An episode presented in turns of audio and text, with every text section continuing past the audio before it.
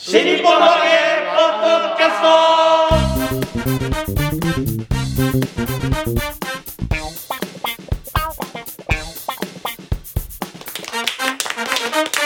はい、どうも皆様、こんにちは。新日本の揚げ、ポッドキャストの時間がやってまいりました。霊霊者マリコでございます。広瀬和夫プロデュース、もっと新日本の和芸のお宣伝のためやっております。その他の落語会の宣伝のためにもやっております。このポッドキャストでございますが、まずは私が霊霊者マリコ、そして立川こちらの代わり、この人流亭しがらきですそして、そして、いやいや、そして、ちょっと喋って三遊亭満喫です。我々のプロデューサーがこちら。広瀬和夫です。よろしくお願いします。お願いしはい、えー、2022年最後のあ、もう最後の配信ですかね、これは。おそらく最後ね。はい。えー、今年もいろいろありましたね。この間あのこしらの集いというね、はい落語会でかしめ君が呼ばれて、えー、ステージ上にね。で今日は信楽来てないとか言われてて。でこういう時来ないんだよな信楽はとか言ってたら、で夏の鴨先生とかしめ君が言ってて、で小白師匠が「今年の重大ニュースは?」とかっていう突然振られて全然こうなんかあたふたして答えられなかったっていうのがあってあったんですけどね。今年のやっぱりあの落語界い一番大きな事件は何ですか？落語協会的には。落語協会的にですか？えー、やっぱお正月が緊急事態宣言でお客さん来なくて、もうガラガラだったってことですかね。何ですかその感は？なんかあるんじゃないですか？何ですか？あ落語協会の話ですか？落語会全体の話ですか？じゃあ落語界全体でいいですよ。落語会全体。全体ね。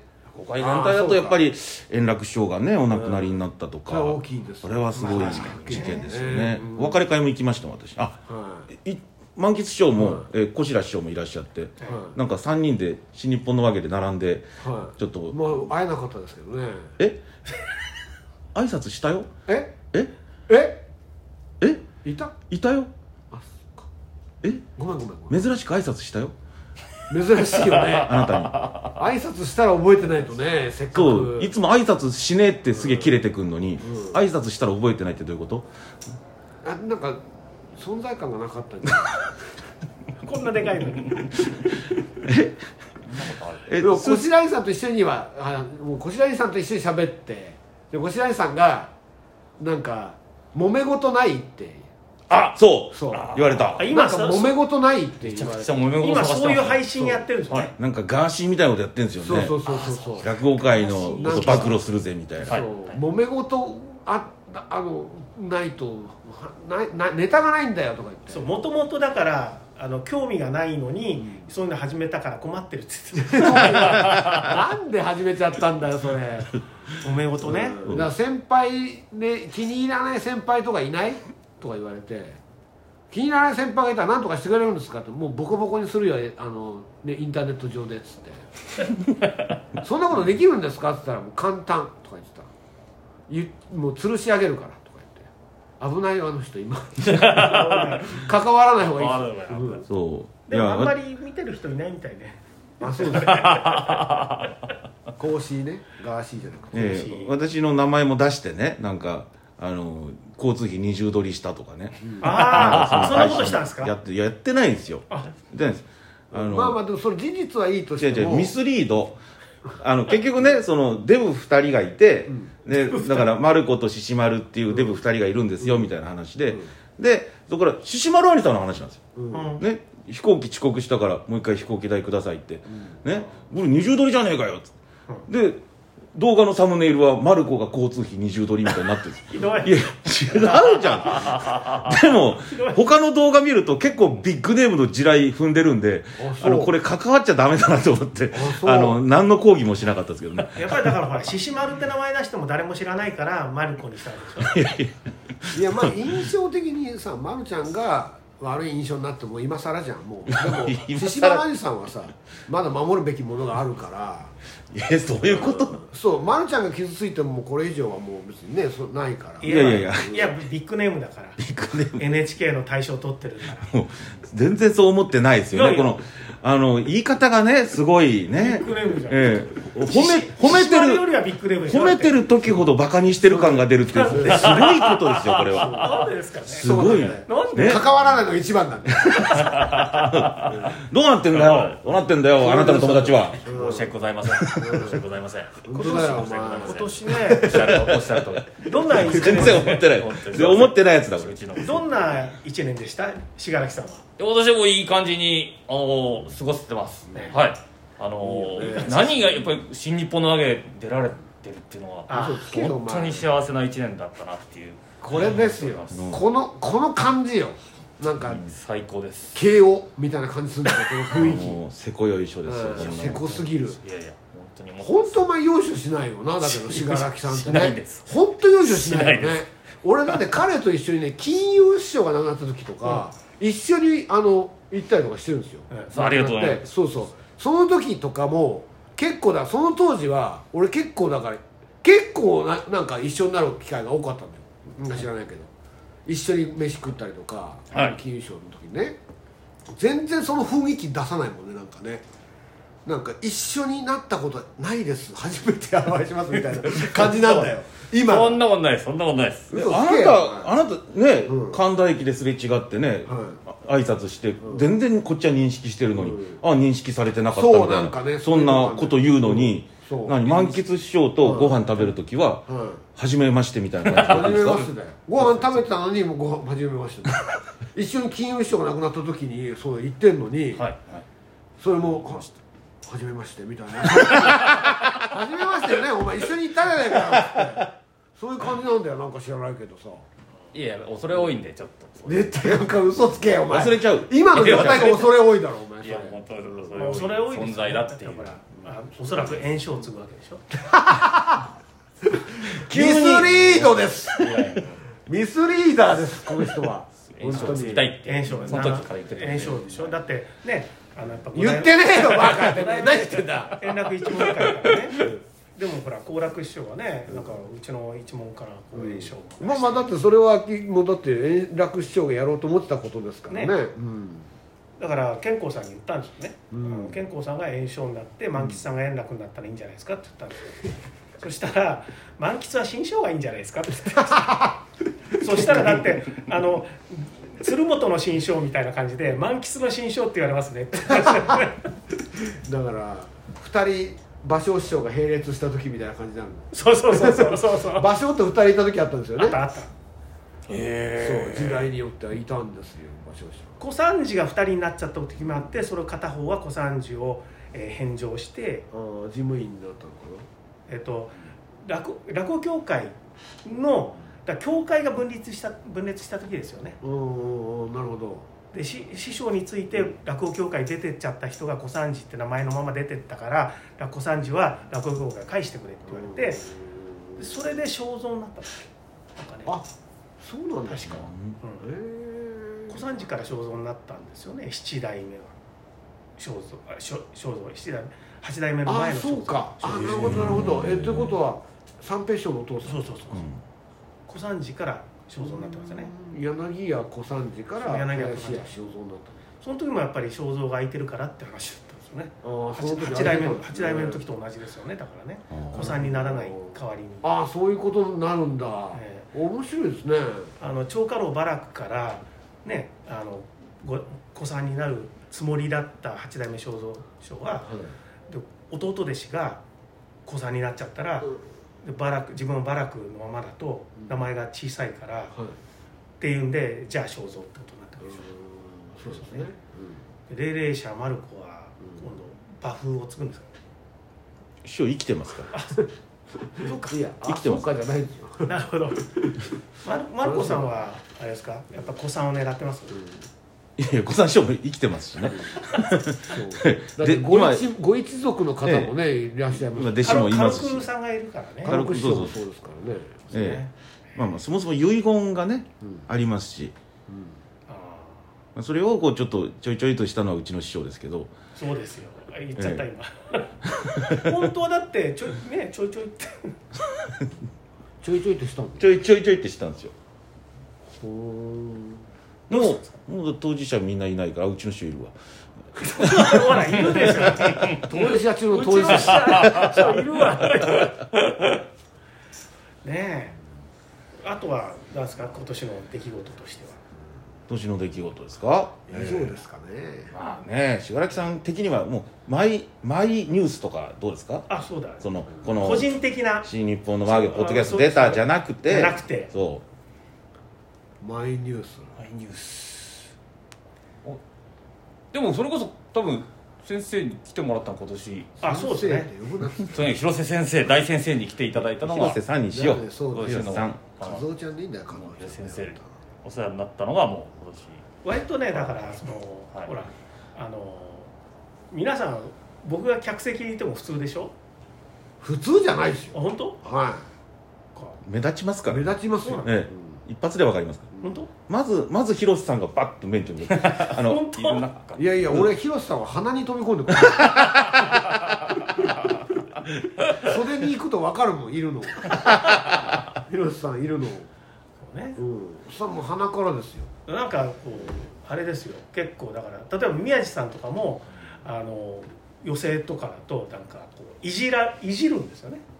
お客さんも、まあ、認識してます、ね。ではい。だからそう。いるなっていうの。でだから信楽さんも結構なんか動揺してたね 僕。ええいやもちろんもちろんはい。どこに座るかも結構目立たないところに座った方がいいかなと思って。目立たないともう無理ですからあ広瀬さん。わかりますから。無理ですよね目立たないことはないですもんね、ええ。うん。そうですか。まあでもねだから僕も今年あの「落語の目利き」という本をね出した時にあの後書きのところであそうそう名前入れていただいて。連載はいが終わったんだけど、終わってなかったら連載の中で竜亭信楽を取り上げたとはずだということをね書いて。ああその今年です。最高の時そう記念です。今年の、ええ。はい。そうですね、ええ。まあその中にはほらあの本の中にはマルコさんや万吉さんのねはい。似顔絵が健康さん書いたやつがはい。何度も出てきてるんでうん。あれですけどんでも健康さんにね似顔似顔絵描いてもらいたかったですよね。いやーだからもしかしたらその機会がお願いします、でも目に留まればきっとあのほらいつもインスタで描いてるじゃないですか。ああ書いてますね。ねそうそうそう。ね。玄関さんね、はい。い、つも書いてる、描い。てもらえるように頑張って。ちょっと認識されたいです健康師匠に。も、ね。認識はもちろんしてますよ頑張ります。描いてもらって、ええ次の炎症になる健康さんにね。そんな次の炎炎症師匠に書いてもらえるなんて。次次の円楽師匠もこうあ円楽師匠お願いします。絶対違う。円楽師匠絶対違う。うるさいよバカ。角が立つだろお前。変なこと言うな。お願いします円楽なわけないじゃないか。円楽はともかくとしても炎症って名前はどうなんですか落語協会的には。えー、どうなんですかね、まあまたマルコアニさんのところにはそんな影響ないですよね。えー結局ななんなんだか分かんないうちにねその炎症襲名バトルとかも終わっちゃったじゃないですか、結局どうなったのかなっていう。まあ、バトルと言いながら、まあ、一緒にやるっていうことが、まあ、大事大事だったとかね。コミュニケーションを取る土壌がなかったからでも落語協会的にはあれでしょ演奏師匠が炎症っていう線でまとまりかけたんでしょ？え？ねどこ見てんですか？ええ満吉さんの電話が鳴ってるあ。あこう。あ本当だ。いやそれもよく分からないんですよね。あー。だから好楽師匠が炎症になる。いやいや、うん、俺がなるって炎上師匠が手を挙げてじゃあバトルだって。って言ってたけど演奏師匠が いや自分だって言ったでたらあの炎症師匠のご次男ん？長男？どっちでしたっけ、まあどっちか。えーどどちらどちらかの子供がマネージャーやっててでどちらかは仇だったんですよね。敵 その仇の方が出てきて私は演奏さんがいいと思いますって言い出してで、えーそうですね。それでなんかやるのやらないのっていう話までは言ってたと思うんですけど結局何もなかったですよね。ですね。でまあ演奏師匠もいなくなってしまわれてですね。でもう宝楽師匠はもう自分はっていうことでねもう辞退そうですね。まああのその話はリアルな話ではないという感じになってだから円あの円楽師匠が亡くな亡くなった六代目円楽師匠が本の中であの、まあ、後書きみたいな部分で最後のところで自分があのだから炎症になってでワンポイントで、えー次の世代にみたいなことを書かれていてっていうことですよね。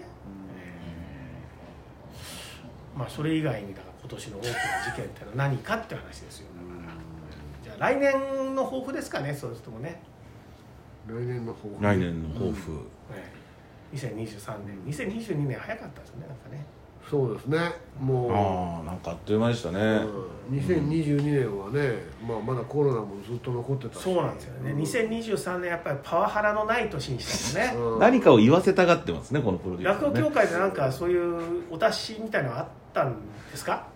ああパワハラですか、ええ。パワハラの窓口作るっていうお達しが来ましたよ。パワハラの窓口？はい、相談してくださいねって。へえ。相談。はい。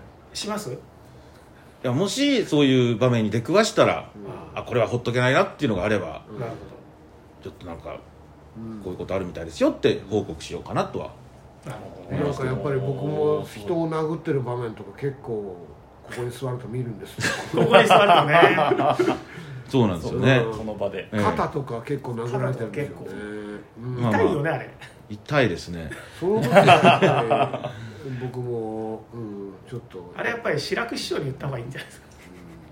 あのーパワハラ防止法っていうのがおまあだから2020年の4月から、えーあらゆる団体でその相談窓口を設置しなさいと。あそういう、まあ、法律ができたわけです。今まで大企業は、えー設置義務があったんですけどそれを中小企業とか、えーまあ、法人まで広げたのが今年なんですね、うん。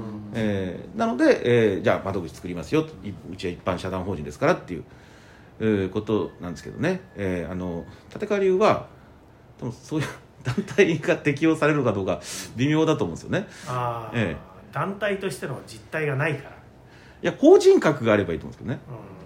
う法人格があるとすればあの小白師匠のあの伝統組とか一人でやってますけどね。一人で。伝統組ね。大プロもそう大プロもそうですよね。はい、えーそこは設置義務あると思うんですよね。あだからだ伝統組に私は訴えればちょっとええ。窓口設置しろってさ。いやいや当人じゃねえか。そういう一対一で話してるだけだよ。差しで話してるだけだよわたするってなりますよきっと。あそれははなんか窓口自分でやるんでしょうけど。小白師匠に売りつけられたパソコンが功を奏した話なんかしてますよね。うんしてましたね。これも一大重大ニュースのうちの一つじゃないですか、ね。あれあれですか、えキーが効かないやつだよ。今日えでもそれはねあれあー、まあ売りつけられたのは去年の話ですよ、あそうか。ええ。で功を奏したのは今年の話。あ去年、ん。あのマルコも配信をすればいいのにと。でいやちょっとノートパソコンが調子悪いしスペックが足りませんって言ったらじゃあ俺が今度新しく買ったノートパソコンねあるから古いのをお前にやると。で動画撮りましたよ。じゃんけんポンして、ねえー勝ったからタダでやるって話になったんですけど、ねあのいや申し訳ないですとちょっと裏で私お金渡したんですよ、ね。えーでいざ配信しようとしてやったらキーボードが効かないわけですよ そんなパソコンありますか？とね。それはひどいです。文章を打っても消せない。最初はバックスペースキーだけ効かなかった。だんだんスペースキーとリターンキーも効かなくなった。文章が打てない。ひどいですね。どうなってんだ、はい。どうなってんだ？お金払ったよなって言ったら外付けのキーボードを買えばいい。ノートパソコンだよと。キーボード2個持ち歩くって何？ってノートパソコンに外付けつけることないですもんね。なんだこのゴミパソコンと思う、で文章打ってるのストレスでしょうがないわけですねあの大喜利の配信やるのに大喜利の問題を打たなきゃいけないのに打てないのよ。変換もできないし。で外付けのキーボード買ったはいいけどなんかいいつもと仕様が違うからこれなんかすごい買ったんですねやっぱりちゃんと。買ったのよ。律儀に。それでずっと配信してたの。でそれでまあ投げ銭も集まるようになってで、えーもうストレスすぎるからもうこのパソコンで配信するのがストレスすぎるから新しくノートパソコンを買ったわけですよ、ね、で、えーじゃあこれでこれでまあここからゼロだと。これで配信をまた続けて投げ銭を稼いでいけばいいなと思ったら、えーコロナが明け始めて投げ銭があまり来なくなって あのちょっといいパソコンだけ残ったわけですよ。いいじゃん。ね。まあまあこれは、ね、パソコンは使うもんですから、ね、これはいいなと思って、えーまあまあそれはそれでいいなな、ねイベントが復活してきていいなっていう話をしてたんですこの間。ね。そうなんかいいことがあったみたいに言ってたで、えーじゃあちょっとイベント復活して私もちょっとこの秋は仕事があったんで、えークリスマスプレゼントに子供に任天堂スイッチを買ってあげようと。それだ。これをへしたらないのよ。ーああもう売り切れ売り切れですどこにも売ってない。いやそうなんですか。だからもう秋ぐらいからみんな、ね、子供用に抑えてるわけですよ。でもうねへー。11月入ったら買えなくてちょっと、はいはい。あの舐めてた。全然買えない。どこもどこの電気はネットも全部売り切れで、はい。どこも買えなくてこれどうどうなってんだ？どうしじゃあうちのサンタは遅れてくることにしようと。ね。あの来年の6月ぐらいに来ることにしようって。だからいやかみさんがね約束したんでしょと。クリスマスにサンタさんが届けてくれるはい。用意しなさいって。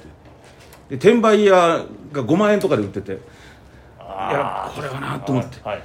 で何気なく歩いてて住宅地の電気屋さんに入ったら任天堂スイッチ在庫ありました。うん買おうかと思ったらあの去年の9月から今年の2022年3月までの間に3000円以上の履歴が買い物した履歴がないと買えないって書いてある。ではい。それがビッグカメラ系列で普段ヨドバシ使いなんですよ。ヨドヨドバシならずっと履歴なんですけどビッグカメラ買い物はここのとこしてねえなと思って一応紹介してみたら去年のコシラからもらったゴミパソコンのあの外付けキーボードの履歴が1件だけ出てきて。うまいね。でちょうどそのマジかよすごい。去年の9月か9月に買ってんだこれ。うわえー、コシラありがとうじゃないけどありがとう。それはないやでもそれはもうトナカイみたいなもんだよ。サンタまではいかないけどあそこでキーボードが壊れてなければ買ってなかったの。そうだよ。そうですね。えーそうだよ。おゴミ前の鼻が役に立つのゴミ売れ売りつけたことによってたまたまあーすごい。普段ヨドバシなのにうん畜生って舌打ちしながら、うん。あの池袋のビッグカメラであの外付けキーボード買った、それが生きてきた、はうわーってなって。うん。でももうあの配配信でね一応こちらにお礼言いましたよ、どうもありがとうございましたっていうね。私は言いましたけどもね、あことそれ通ったわけです今年一番のニュースですね。いやそれはすごい。それはねドラマチックだもん。まあ、おかげで、えー私は今サンタさんにですねスイッチを今預けてる状態です。はい。はい、あああこの配信ではもうもらってますね。あそうだね。えで今今喜んもらって喜んでるところですね。よかったですあねーすごい。いやいいすごいいい話だ。な話だわいい話だ。それはいい話だよ。ねいやそんなよくできた話ないわ。本当に。うん。いやいやいやもう本当ねあのあの時は怒りで渦巻いてました私のハートは、ええ震えるほど怒りに燃えてましたけども。震えるぜビート。燃えるぜハート。サンライトイエローのオーバードライブです。オーバードライブだね。ね。いやそれがこんなことになるとは本当つゆ知らず、ええ。何事も無駄にならないですね。そういうことだよ。はい。いや全てがやっぱり役に立つはーね。そういうことですまあ、で私のマイニュースとしてはそれがまあ一番大きかったかなっていうのは、ビッグだよ。そうですねそれはビッグだよ。じゃあ満満喫師匠は何ですか？ビッグなからくりですねでもそんなからくりのあることはなかったな。ない。そんなことはない。うん。そう。僕だから最大ニュースは最高最大のニュースは後輩に直して携帯を直してもらったらネジが2つ取れたっていう。それですよね。最大のニュースはね。あれ今年だったんですね。あれ今年ですね。ああそう。ずいぶん前のような気もするけど。で今年だ2回直してもらったら2回目直してもらったのが今年ですからねあのあの人ね。そう。あの人。そうちっちゃいネジが2つ取れたっていうのやっぱ面白かったですね。でもガンとして治ったって言ってましたから。いまだに治ったって言いますからあいつ、ええ。あうんそれはの面白かったですね。まあとある方のお別れ会に行ったんですよ、はい。ええ。そしたらお弟子さんたちが受付やってらっしゃったんですね、はで今あれ更とある方って。ああのあの子いないなと思ってて、そしたらあの普通に客席にポツンと立ってたんですスーツ着て、え？あれ受付とか手伝わないでいいの？って言ったら「お前はここにいろ」って言われました。っ てって言ってました。そう。本人が言ってました。はい。うんだから受付のネジも危ないと思う。どこにいても危ないんだよ。ネジ。陽気な男だよね。本当に。楽しいですよね、うん、僕はでもそれがやっぱ面白かったですけどねなるほどね。まあそんなね。2022年も。ビッグっつったらやっぱでも円楽師匠がっていうことですからね。追悼はしたいですねやっぱそれはね。円楽師匠が僕も本当にあの追悼の原稿を書かせていただいて。あそうですか。えーありがとうございます。で。で僕あのだから初めてその円楽師匠の、まあ、楽太郎時代の講座を生で見たのがはい。東横落語会だったああそうですか。皿口ですかね。そうですね、ん。ええ太鼓腹だったかなみたいな、というねことを書かせていただきました、はい。まあね来年からどうなるんですかね博多展示あそういうのはやっぱりあの多分動きはあると思うんですけどね、うん、なんかでもそれは円楽師匠が何か言い残していることもあるみたいだから、うん。それは、うん、僕らの方にはもちろん分かんないですけど、なるほど、あれマルコさん博多天神は？出たことないです。ああ、そそうですね。円楽師匠とのリンクがないからね、お別れ会が行った？お別れ会は行きました、んですね。事務所からご案内がありましたので、はい。豆かな主催でしたからね。あれは、は円楽師匠の事務所の豆かな主催になってましたからね。まあね。いい2023年にしたいですねっていうところでね、ええ。じゃあ今日はねあの最後に信楽さんが締めてもらいましょうあじゃあ最後の「新日本の揚げ」ポッドキャストも含めて、はいはい。えーちょっと来年ゲストで出ていただきますからね。来年の夏。また詳しいことは詳細発表しますけども、えー次回の元新日本の揚げ落語会のゲストは、えー、竜亭信楽さんに、えー出ありがとうてもらうことございます。になっておりますので光栄でございます。えーまあありがとうございます。意気込みも含めてですね最後ちょっと締めのお言葉お願いします、はい。はい、もうおそらくおそらく初めて私のことを見る方が大勢なんだと思うので、えーその方々にあのあ信楽もあのいいねって思っていただけるように、えー頑張りたいと思います。まだまだだから信楽さんのさまだ分かんないよ全然。わかんない全然。まだ分かんないでしょ？だからやっぱ分かるようになるまでこしらえさんには休んでもらったそうねねここではちょっとちょっと怖いですよね、うん、はい。だから来年の頃ね正月のやつもこの後撮りたいと思いますんで皆さん、ね、まあ不在のままこのように2023年を迎えることになるかもしれませんが、そうですね。はい。はい。一つポーンと一つ大きな声で、はい。大きな声でこの番組の名前を言っていただけますか？それでは新年も2023年もよろしくお願いします。新日本の揚げポッドキャストいい声だね。良いお年を